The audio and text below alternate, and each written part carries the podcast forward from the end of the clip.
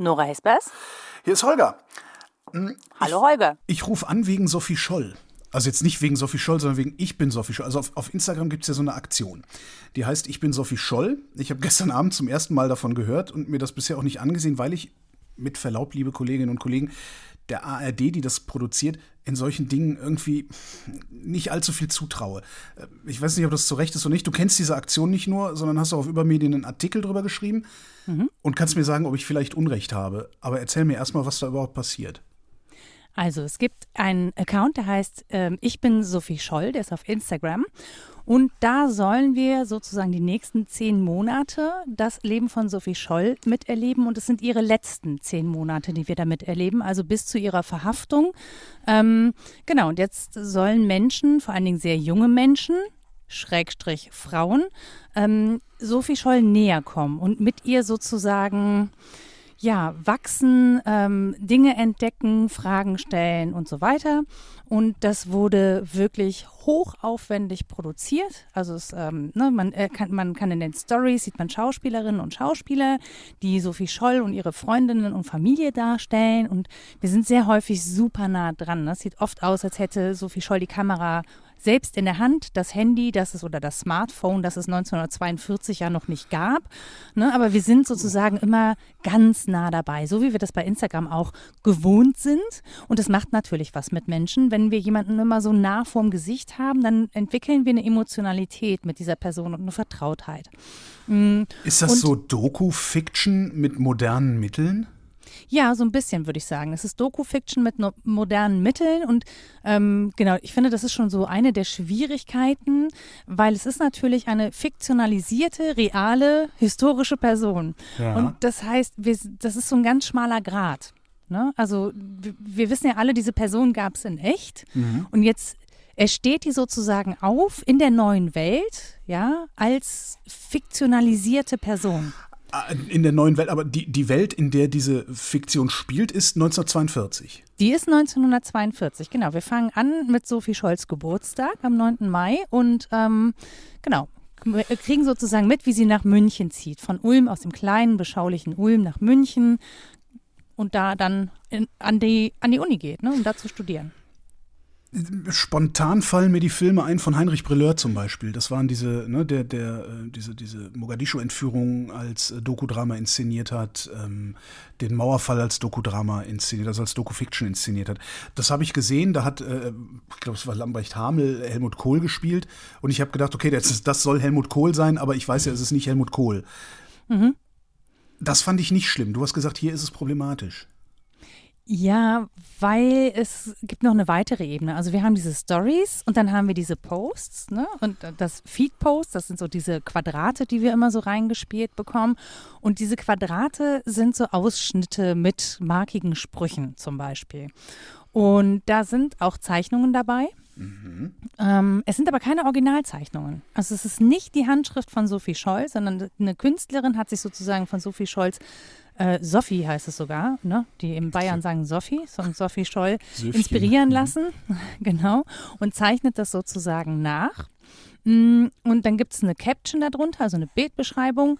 Da steht aber keine Quelle. Also was wir halt nicht wissen ist, ist es jetzt original, zum Beispiel aus den Briefen, denn was sie sagen ist, ähm, es basiert auf den Briefen und Tagebucheinträgen von Sophie Scholl ab 1937. Und es wird aber nie transparent, ob wir jetzt die echte Sophie Scholl haben oder ob wir die fiktionalisierte Sophie Scholl haben. Das wird halt gemischt. Und das finde ich zum Beispiel schwierig. Das, ne, das, das, das, muss man in, zum Beispiel in den Kommentaren nachfragen. Dann fragen Menschen auch, ja. ist das eine echte Zeichnung von der? Und dann sagt das Community Management, nein, das ist ein, hm, und die müssen das natürlich auch immer und immer wiederholen, weil Instagram ähm, nicht so richtig handhabbar ist, was die Kommentarfunktion angeht. Ja. Ne? Und wenn sich da so 500 Kommentare sammeln und keine Ahnung, 150 Leute haben das gleiche gefragt, dann muss ich mich da ja durchscrollen. Ja. Und wenn man nicht sofort die Antwort findet, dann stellt man sie halt nochmal. Das hat zur Folge, dass man sie vielleicht dann früher findet, aber ich muss halt diese, dieses Durchscrollen machen und äh, Instagram blendet auch schon mal Antworten aus und so. Also mhm. auf meinen Kommentar gab es 100 Unterantworten auf nur das, was ich geschrieben habe. Die werden mir gar nicht mehr alle angezeigt. Ähm, das ist sch schwer zu handeln, wenn man kein Tool im Hintergrund hat. Und das Community Management hat Tools, die sehen immer alles, mhm. aber die Nutzerinnen und Nutzer halt nicht.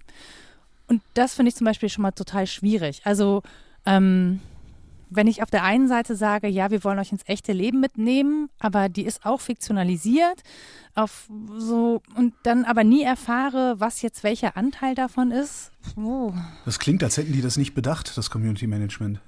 Äh, doch, doch, doch. Ähm, also ich habe eine Mail geschrieben an die Redaktion und habe nämlich solche Fragen dann auch gestellt und ähm, da wurde oder da steht halt drin, dass es eine bewusste künstlerische Entscheidung, weil man nicht ähm, die Fiktion brechen möchte mit diesen Angaben, die Quellenangaben sind zum Beispiel. Jetzt sagst du, das ist problematisch. Ähm, dazu muss man vielleicht auch ein bisschen deinen, deinen Hintergrund kennen. Also dein Großvater ist, glaube ich, als, äh, Kriegsver als, als, als Verräter hingerichtet worden. Nee, was war los?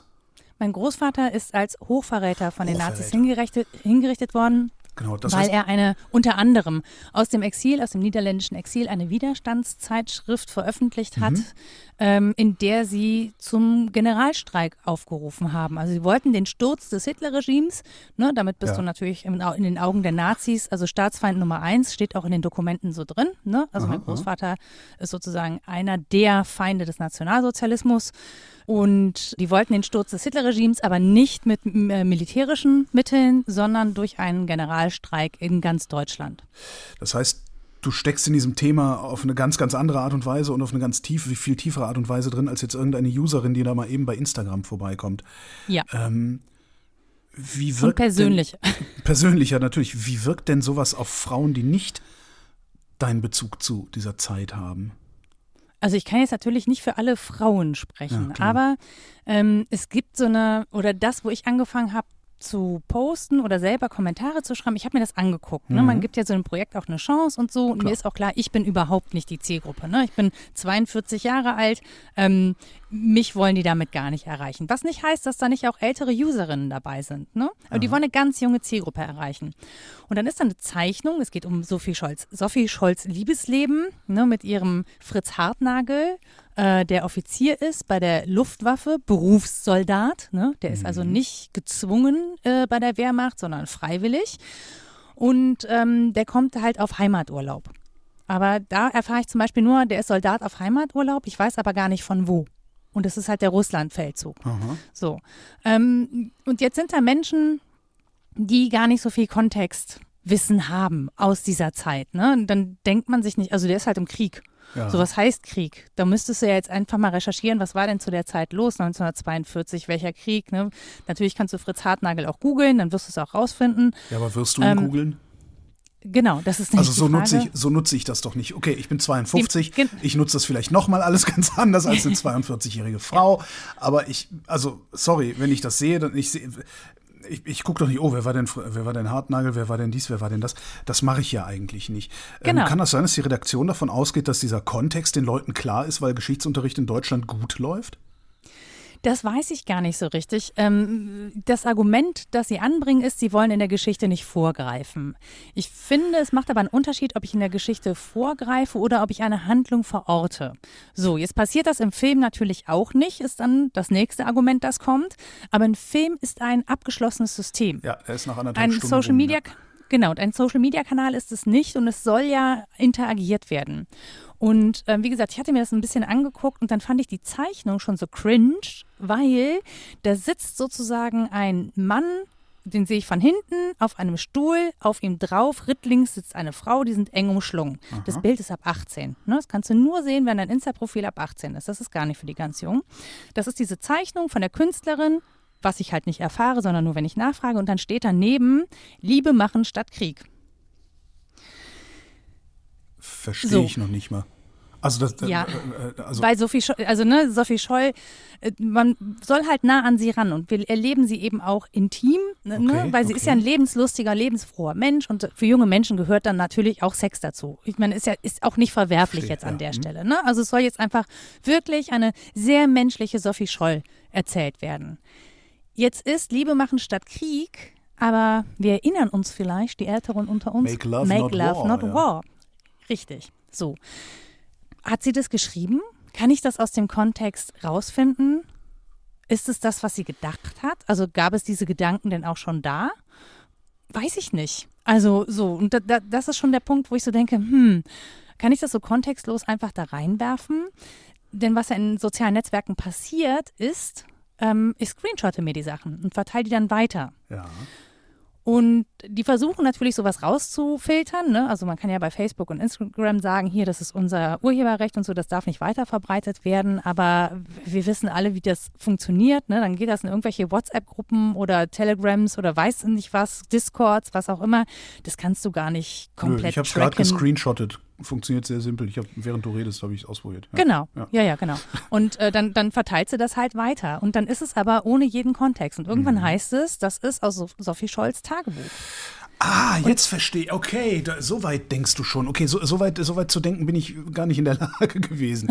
Das, das heißt, das ist der übernächste Schritt sozusagen. Also es wird da was pseudokontextualisiert dann im Dekontextualisiert würde ich Na, Erst wird es dekontextualisiert und dann wird es aber rekontextualisiert, nur in falschen Kontext. Ja.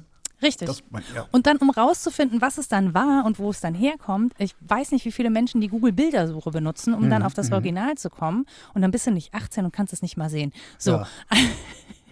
Weißt du, solche Sachen passieren ja regelmäßig und mit digitalen Werken grundsätzlich. Also nicht nur in sozialen Netzwerken, das passiert ja überall. Ich meine, das Internet ist ja eine große Remix-Maschine. Mhm. So benutzen, ne, viele benutzen, es wird Memes davon geben und so weiter. Also so und wenn das mit historischen Dingen passiert, wo dann schon von vornherein nicht klar ist, wie der Kontext ist, und jetzt stellt man sich vor, man steigt später ein. Ne? Kann ja. ja auch sein, dass du es erst in drei, vier Wochen entdeckst und so. Und du hast aber keinen Bock, du willst jetzt schnell aufholen, irgendwie die ersten vier Wochen, dann guckst du dir ja nicht den ganzen Kontext an. Und ähm, das ist das Erste, was ich so schwierig finde. Und ich war in dem Moment so, dass ich dachte so, Leute, ihr habt mir bis jetzt überhaupt nicht gesagt, was in, in Nazi-Deutschland los ist. Ja. Ne? Also klar, ich bin mit Sophie Bahn gefahren und dann habe ich mitgekriegt, dass man ein Ticket da haben muss und dass sie ein bisschen komisch guckt, wenn der Schaffner kommt und so. Ähm, dann sitzt da ein verwundeter Soldat. Ähm, aber gut. war, war Sophie Scholl oder das ist eine hypothetische Frage, war Sophie Scholl denn 1942 klar, was in Deutschland los ist, was in Europa los ist? Von Hand der Deutschen? Mal, also in Europa weiß ich nicht, aber ähm, 1937 ist Sophie Scholls Bruder Hans verhaftet worden. Ja. Und der Vorwurf lautete auf äh, bündische Umtriebe und äh, Paragraph 175, das ist der Schwulenparagraph. Mhm. So, das heißt, er ist auch inhaftiert worden man kann davon ausgehen, dass sie da zumindest ein bisschen was mitbekommen hat, auch wenn er dann irgendwie nicht alles erzählt hat. Mhm. Dann hat Sophie Scholl 1938 ähm, bei der Bücherverbrennung in, äh, Quatsch, nicht Bücherverbrennung, 1938 bei den Novemberpogrom in ja. Ulm, das hat sie mitgekriegt, das muss sie mitgekriegt haben. Das stand auch ne, in der Presse, man muss dazu sagen, das, was damals in der Presse stand, war natürlich Propaganda, also ja. es wurde was ja auch viele gar nicht wissen, weil der Kontext auch häufig verloren geht. Die Novemberpogrome wurden von den Nazis begründet mit einem Attentat von einem Herschel Greenspan auf einen ähm, NSDAP-Diplomaten in Paris. Mhm. Der ist auch daran gestorben. Ernst von Rath, glaube ich, hieß der. Und das, daraufhin haben die das Narrativ aufgebaut, dass sich in der, ähm, bei den Novemberpogromen der in Anführungsstrichen berechtigte Volkszorn an den Juden in Deutschland ja. äh, abreagiert hat. So, das ist so ungefähr die Wortwahl gewesen, die man dann im Stürmer lesen konnte und so. Ähm, und das waren Randnotizen. So, und trotzdem haben aber Menschen mitbekommen, was da wirklich passiert ist. Die wussten, dass es konzertierte Aktionen waren. Ich habe einen äh, als Beleg äh, in der Widerstandszeitschrift von meinem Großvater von Dezember 1938 den Bericht eines Augenzeugen, der sehr gut darüber Bescheid weiß, was da passiert ist und der das sehr dezidiert beschreibt. Jetzt ist Sophie Scholl aber 21 Jahre alt. Ähm, das heißt, die hat neun Jahre, fast zehn Jahre Nazi-Herrschaft abbekommen, inklusive der Propaganda und inklusive auch der Verdummung. Also es gibt ja, äh, eins meiner Lieblingsbücher aus dieser Zeit ist von äh, Saul Padover und heißt Lügendetektor. Und Saul Padover äh, ist mit der vormarschierenden, also ist für den amerikanischen Militärgeheimdienst, mit der vormarschierenden US-Armee unterwegs gewesen und hat die Zivilbevölkerung interviewt, um praktisch hintenrum rauszukriegen, mit wie viel Widerstand zu rechnen ist. Und was er beschreibt, ist eine deutsche Bevölkerung, eben Anfang 20 Jahre alt, die noch nicht mal mehr weiß, wer Bismarck war. Die also in einem so umfassenden Maße volksverdummt letztlich waren, ähm, dass man denen jeden Scheiß erzählen konnte. Und könnte es sein, dass Sophie Scholl so sehr verdummt war, zu diesem Zeitpunkt, den wir da jetzt gerade sehen auf nein, Instagram? Nein, nein. Nein, war sie definitiv nicht. Also Okay. sie hatte sich auch davor schon, also das kann man auch aus ihren Briefen rekonstruieren. Ne? Die hatte sich auch davor schon ähm, kritisch mit dem Nationalsozialismus auseinandergesetzt. Ihr Vater selber war gar nicht glücklich, dass seine Kinder ähm, zu Beginn in den Organisationen der, äh, der Nazis waren, also Hitlerjugend, äh, Bund Deutscher Mädel und so. Das fand er alles nicht gut. Das heißt, die hat auch schon von zu Hause so Kritik mitbekommen. Man sieht am Anfang, wie sie zum Beispiel verbotene Bücher in die Kamera hält. Also wenn man schon weiß, dass sie verboten sind und man sie trotzdem liest, dann muss eine Reflexionsebene erreicht sein. Es gibt einen Post, der auf die Bücherverbrennung rekurriert. So. Ich, ich versuche gerade Sophie Scholls Ehre zu, also zumindest die Sophie Scholl, die ich auf Instagram sehe, deren Ehre zu Ja, retten. genau, ja, genau. Aber das machen aber ganz viele andere auch. Wenn dann ne, diese, diese Verteidigung immer kommt, sie hat es doch nicht gewusst, aber das konnte die doch nicht wissen. Das finde ich schwierig. Das finde ich aber auch vor dem Hintergrund schwierig, dass es eben diese Gegenbeweise schon gab. Und das Ding ist, ähm, viele, die Großelterngeneration hat halt häufig gesagt, wir haben das nicht gewusst und das ist historisch widerlegt. Ja. Mir hat jemand geschrieben, äh, in Schleswig-Holstein, es gibt ein Bildband. Die sind hingegangen und haben Fotos gemacht von Menschen, die an Lagern vorbei marschi marschieren, nicht äh, spazieren gehen. So, das sind normale Menschen mit Kinderwagen und so, und die spazieren an diesen Lagern vorbei und du siehst halt in den Lagern die misshandelten Menschen. Und diese Menschen hat man nach dem Krieg gefragt, ob sie was mitbekommen haben. Und die haben gesagt, nö, haben wir nicht mitbekommen. Wussten wir nichts von. Das haben wir einfach nicht gewusst.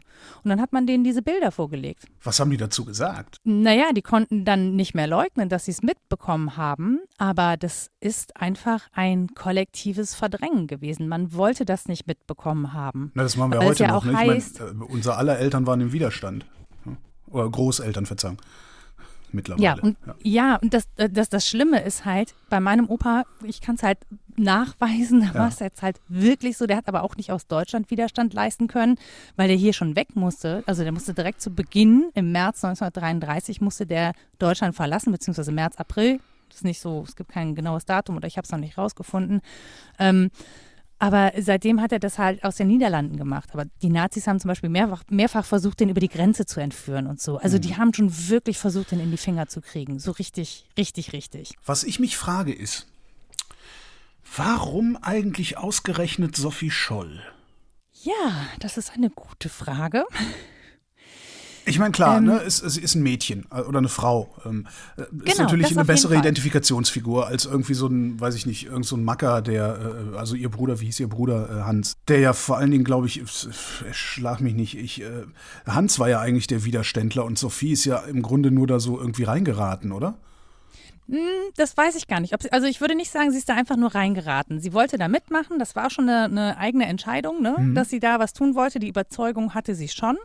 Ähm, und man muss ja auch sagen, also die waren ja zusammen in diesen Widerstandskreisen, beziehungsweise es gibt ja etwas, das heißt bündische Jugend. Dazu gehörte mein Großvater auch. Das waren so Jugendgruppen, bevor es die Hitlerjugend gab, gab es ganz, ganz, ganz, ganz viele verschiedene Jugendgruppen in Ja. Deutschland. Die zählten unter den Oberbegriff bündische Jugend, aber das war eine völlig heterogene Veranstaltung, ne, mit ganz verschiedenen Gruppen.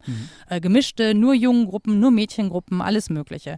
Und die sind ja dann sozusagen zwangseingemeindet worden in diese Hitlerjugend. Es gab ab 1936 konntest du auch nicht mehr in irgendeiner konfessionsausgerichteten ähm, Jugendgruppe sein, also katholische Jugend oder evangelische Jugend. Das ging nicht mehr. Du konntest nur noch Mitglied in der Hitlerjugend sein und sonst nirgendwo anders. So. Ähm, aber die haben sich natürlich im Untergrund weiter getroffen. Ne? Also viele Bünde haben sich nicht so einfach aufgelöst, sondern die haben dann so heimlich weitergemacht. Und genau zu so, einer, zu so einem Bund gehörte zum Beispiel auch Hans Scholl. Das ist der DJ 111, Deutsche Jungenschaft vom 1. November. Ähm, und der Ideengeber dahinter war Eberhard Köbel. Das heißt, ähm, Hans Scholl ist schon sehr, sehr früh mit diesen Widerstandsgedanken äh, oder mit den Gedanken, die sich gegen den Nationalsozialismus gerichtet haben, in Berührung gekommen. So.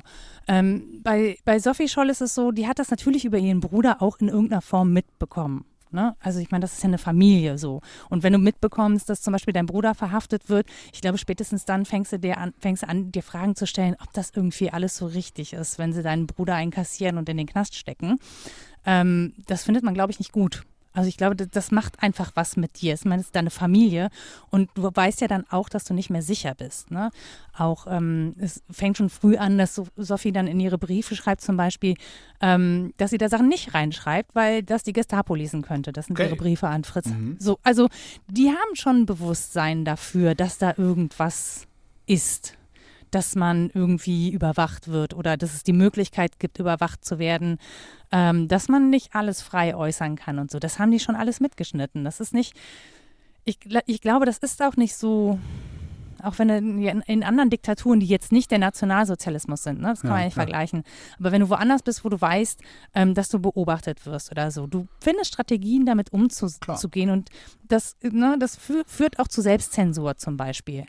Aber Hans war so in meiner Wahrnehmung die treibende Kraft äh, und, und ich hätte erwartet, dass man sowas mit Hans Scholl macht. Oder eigentlich würde ich sogar äh, eher erwarten, dass man sowas mit Georg Elser macht und nicht mit Sophie Scholl. Aber Georg Elser ist, das ist halt auch schwierig. Ne? Also sie versuchen jetzt ja wirklich explizit ähm, junge Frauen zu erreichen. Und da ist Sophie Scholl natürlich irgendwie so ein Beispiel.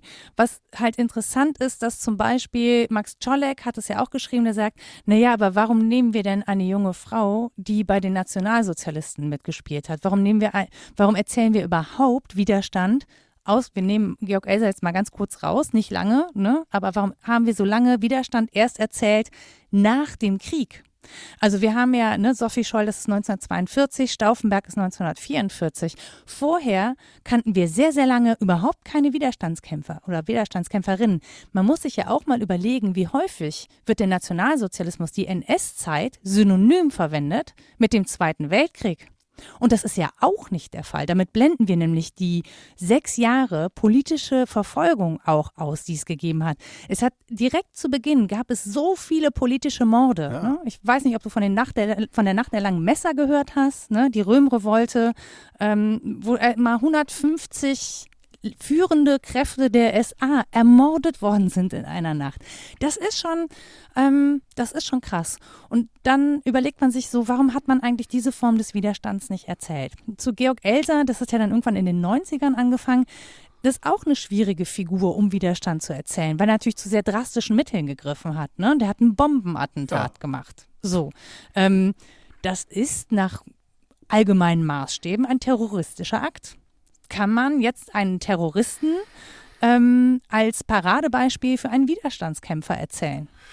Naja, wir konnten aber jahrzehntelang äh, einen Nazi als Paradebeispiel ja, ja. für Widerstandskämpfer ja, erzählen. Ne? Also dann kann ich auch einen Terroristen erzählen. Aber damit, damit, ja, aber damit konnten sich natürlich viele noch viel mehr identifizieren, weil die ja auch im System waren. Jemand wie mein Großvater, ne? Ja. Ich, ich, kenne sonst nicht viele so, ne? Aber jemand wie mein Großvater zu erzählen, das ist ja einer gewesen, der hat schon angefangen, ähm, bevor Hitler die Macht an sich geritten, gerissen hat, hat der schon angefangen, die NSDAP zu kritisieren. Ja. War so auf deren Veranstaltungen und hat gesagt, das ist gefährlich, Leute, das ist gefährlich.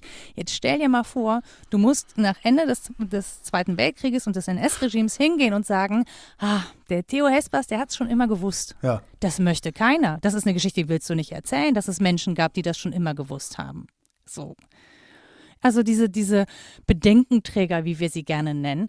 Ähm, natürlich will man das nicht gehört, gewusst haben, weil dann müsste man ja zugeben, dass es Menschen gab, die die ganze Zeit schon davor gewarnt haben, die die ganze Zeit auch schon vorausgesagt haben, was das eigentlich in der Konsequenz heißt, was da passiert. Und man darf halt nicht vergessen, die Mehrheit in Deutschland war auf die eine oder andere Weise überzeugt vom Nationalsozialismus, hat davon profitiert. Also so, also das ist halt, ja, das ist, ist einfach schwierig. Und natürlich, ich glaube, das, das will man nicht erzählen. Und dann darf man auch nicht vergessen, dass ja auch nach Ende der NS-Zeit weiterhin viele, die da in führender Position mitgearbeitet haben, auch weiterhin in diesen Positionen geblieben sind, let alone das ganze Justizsystem. Ja, und diese Leute haben dann halt die frühe Bundesrepublik geprägt. Diese frühe ja. Bundesrepublik hat die zweite Generation geprägt äh, in der Bundesrepublik. Die haben dann angefangen mit der Erinnerung an die Widerständler. Äh, ja, das, im Grunde ja. ist es nur plausibel, dass es so gekommen ist, wie es gekommen ist. Genau, und dann Ja. hast du natürlich lieber eine Sophie Scholl, Ja. die sozusagen aus dem System den Ausbruch geschafft hat. Und, dann gleichzeitig ja noch, weil sie so jung ist, so eine Reinheit symbolisiert. Ne? Ja, ja, ja. Das will ich ihr aber gar nicht vorwerfen. Ne? Also ich finde es eine Riesen, das ist ja das, das, was immer kritisiert wird. Ihr wollt Sophie Scholl sozusagen ähm, Ehre genommen. Ja, das will keiner. Niemand will irgendwie sagen, dass das, was Sophie Scholl gemacht hat, ähm, also in ihrer Radikalität und unbedingten Konsequenz, das zu leben, wovon sie überzeugt ist, das ist unfassbar beeindruckend, gerade weil sie so eine junge Frau Ja. war. Ne? Ich kann schon verstehen, dass man da hingucken will, dass man verstehen will, wie sowas passiert. Deswegen finde ich es so komisch, dass sie versuchen, sie sozusagen als deine beste Freundin zu inszenieren. Ja. Die war ja in der Zeit, in der sie gelebt hat, eine Außenseiterin. Die hat sich ähm, bewusst außerhalb des Systems gestell gestellt, nämlich der nationalsozialistischen Volksgemeinschaft. Die hat bewusst außen gestanden. Wir wären nicht mit, also ich vielleicht auch nicht, ne? Ich kann überhaupt nicht sagen, natürlich habe ich die Geschichte von meinem Großvater, aber weiß ich, ob ich ähm, nicht damals genauso mitgelaufen wäre? Was mache ich denn heute? Eben, ich sag immer, ich wäre ich wär mitgelaufen. Wäre ich dann doch nicht Ja. mitgelaufen, hurra, aber ich gehe davon aus, ich wäre mitgelaufen, ja, ja. Ja. Aber ich bin ja auch nicht Carola Rakete und fahre aufs Meer und ziehe Menschen daraus, obwohl ich davon überzeugt bin, dass das richtig ist. Also, wo leben wir diese Konsequenz, die eine Sophie Scholl damals an den Tag gelegt hat? Und es ist nicht so, dass wir heute nicht irgendwas hätten, wo wir hingucken könnten, wo wir uns in ähnlicher Form engagieren könnten. So. Und das ist aber jetzt schon wirklich super, super, super weit vorgegriffen. Ne? Vielleicht, wenn diese Serie zu Ende erzählt ist, haben wir hier lauter junge Menschen. Vielleicht sorgt das schon dafür, dass sowas kommt. Dann, wie gesagt, das Projekt soll zehn Monate laufen und ist jetzt irgendwie dreieinhalb oder fast vier Wochen am Start. Und wir reden schon drüber, ne? Ja, aber wir reden deswegen drüber, nicht weil das Projekt so ist, wie es ist, sondern vor allen Dingen, ähm, weil die Kommentare so sind, wie sie sind. Und weil da so Sachen stattfinden, die eben die Zeit verherrlichen oder das nicht richtig kontextualisieren oder so. Und mir zeigt das einfach, wie wenig wir eigentlich Wissen vermittelt bekommen im, und wie wenig wir greifen. Ich meine, klar, Nationalsozialismus, es gibt in, in dem Geschichtsunterricht, den wir in der Schule haben, es gibt so viel zu erzählen. Diese Geschichte ist so komplex. Wir könnten so viele Schwerpunkte setzen. Und natürlich liegt in Deutschland der Schwerpunkt auf dem Nationalsozialismus aus guten Gründen. Ähm, aber wir erfahren gar nicht so richtig viel darüber. Also wir erfahren, wir können das auch nicht richtig greifen. Und für mich ist es auch erst transparent geworden durch meine Familiengeschichte, durch diese ganzen Gestapo-Akten, die ich gelesen habe. Das ist wirklich, das ist so traumatisierend, diese Akten zu lesen, ähm, diese ganzen Geschichten zu hören, wie Frauen in der Haft gefoltert worden sind und so. Ähm, und wenn du das anfängst zu begreifen, und es auch nicht aus der Distanz liest, sondern dich wirklich mal darauf einlässt, auf dieses Gefühl und mit in den Abgrund gehst, wenn das angefangen hat, dann fängst du an mit der Auseinandersetzung. Und ich glaube, so weit kommst du einfach nicht, wenn du es im Schulunterricht hast. Kommst du so weit, wenn du es auf Instagram auf so eine Weise erzählst, wie sie es da angefangen haben zu erzählen? Das ist die Frage, die ich mir halt stelle. Wie Also- würdest du es machen, wenn jetzt jemand käme und sagen würde, Hespas, machen Sie mal, erzählen Sie mal so eine Geschichte. Ja, ich mache ja einen Podcast dazu, ne? Ja. Und es klappt ja auch ganz gut. Also, was heißt, es klappt ganz Aber gut? hört ja keiner auf Instagram. genau, den hört keiner auf Instagram. Nein, den Podcast, den ich mache, das, was ich von Menschen zurückgespiegelt bekomme, ist, dass es sie wirklich trifft, dass das sie bewegt. Und ich mache mir dann Gedanken, wie zum Beispiel, darf ich das? Darf ich Menschen mit diesen Traumata belasten? Ne? Darf ich die so traurig machen, dass sie anfangen zu weinen? Also darf ich denen überhaupt so nahe kommen? Ist das, ist das legitim, ähm, damit die begreifen, was das, was das bedeutet? Ja, was das bedeutet, von den Nazis verfolgt und umgebracht zu werden. Ähm, ich hadere da immer wieder mit mir, aber ich kann die Geschichte auch nicht in lustiger erzählen, weil sie eben nicht so ist. Aber So. erzähl sie doch mal jungen Frauen auf Instagram. Ge äh, Ja. Anders gefragt, geht das überhaupt? Ich glaube, dass das schon geht. Also sie haben es ja auch gemacht. Ne? Es gibt ja diese Vorlage Eva Stories, die ähm, da wird die Geschichte einer jungen Jüdin erzählt, einer, ich glaube zwölfjährig ist die ungarischen Jüdin, die deportiert wird. Das haben sie ja auch gemacht. Da gab es aber diese Interaktion nicht. Es gibt auch sowas, so ein YouTube-Projekt aus dem Anne Frank Haus in Amsterdam.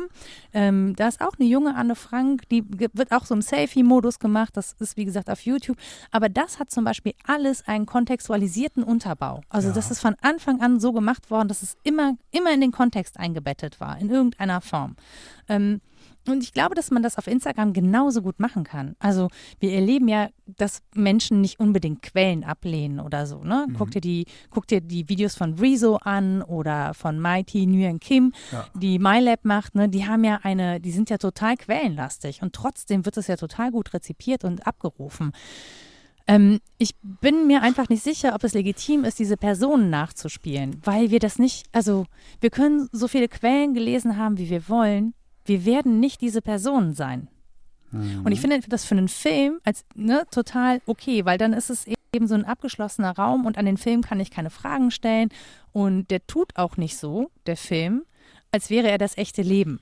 Das ist nach anderthalb Stunden vorbei. Ich finde Instagram auch gerade, weil es so täglich passiert und so, das, das ist so real life, was es ist einfach so echtes Leben nacherzählt. Und, und das macht es halt so gefühlt so nah so, ne, du bist ja, du, du bist sehr nah dran und, es hat so was Alltägliches. Und wie gesagt, das ist ja auch von den Macherinnen und Machern gewünscht und gewollt. Du sollst ja genauso nah dran. Du sollst das ja auch erfahren. Und ich, ich glaube auch, dass dann ähm, am Ende Menschen über die Verhaftung von Sophie Scholl weinen oder so, dass sie das betrifft. Das, ich glaube schon, dass das möglich ist, dass das passiert alles. Ähm, ich weiß noch nicht, ob dir das mehr sagt über das, was du dann wissen musst, über diese ganzen Kontexte, die da passieren und so. Und da bin ich, da habe ich so, das ist halt ein bestimmter Ausschnitt. Ähm, es soll ja eine Landingpage jetzt geben, die eben mehr Kontexte liefert, ne, wo dann Sachen auch hingestellt und bereitgestellt werden. Ich finde äh, Medienbrüche immer schwierig. Also gehst du dann von Instagram auf diese Website um dir die Informationen zu holen. Ähm, einer, einer der Vorschläge war, wöchentlich so, eine, so ein Insta-Live zu machen, zum Beispiel mit einer Historikerin oder einem Historiker, der bestimmte Sachen an dieser Geschichte erklärt. Ich finde das total spannend und das gibt es beim Film ja auch, ne? dass du so Hintergrundgespräche hast und so. Ja, ja, und dann hinterher Anne Will auch nochmal ja, über das genau. Thema diskutiert, was im Spielfilm ja, vorher genau. gelaufen so, ist. Ne? So, also das gibt es ja schon auch und eigentlich also ich würde das eine gute Lösung. Und natürlich kommst du dann aus der Fiktion raus, aber du kannst sie auch irgendwie andocken. Und du musst es dir ja nicht angucken, wenn du da keinen Bock drauf hast, dann guckst du dir das halt nicht an. Aber du kannst und du kannst Fragen stellen. Lieber gelassen hättest du es auch nicht, ne? Ich hätte tatsächlich eine fiktionale Geschichte erzählt. Also du hättest eine, eine äh, Silke Schneidereit erfunden, die das alles erlebt, sozusagen. Nein, ich glaube, dass du ein bisschen freier wärst, auch Dinge zu ähm, komprimieren ohne dass die ganze Zeit jemand sagt, ja, aber in den Briefen von ihr stand das und das. Und ähm, auch wenn du eine Konversation führst, weil das, sie spielen ja in den Kommentaren weiter Sophie Scholl. Also du ja. kannst ja der. Ja, habe ich gesehen, der, ja, ja, während du, während so. du erzählst, ein bisschen drüber gescrollt. Genau. Das ist ein bisschen gruselig, ja. Ja, und das, wir können das nicht sein. Wir kamen kein, wir werden, so gut wir uns anstrengen, so viele Quellen wir kennen, wir werden nicht in dieser Zeit gelebt haben. Nora Hespers, vielen Dank. Ja, sehr gerne. Und das war Holger ruft an für diese Woche. Nächste Woche reden wir wieder über Medien und bis dahin gibt es reichlich über Medien zu lesen auf übermedien.de.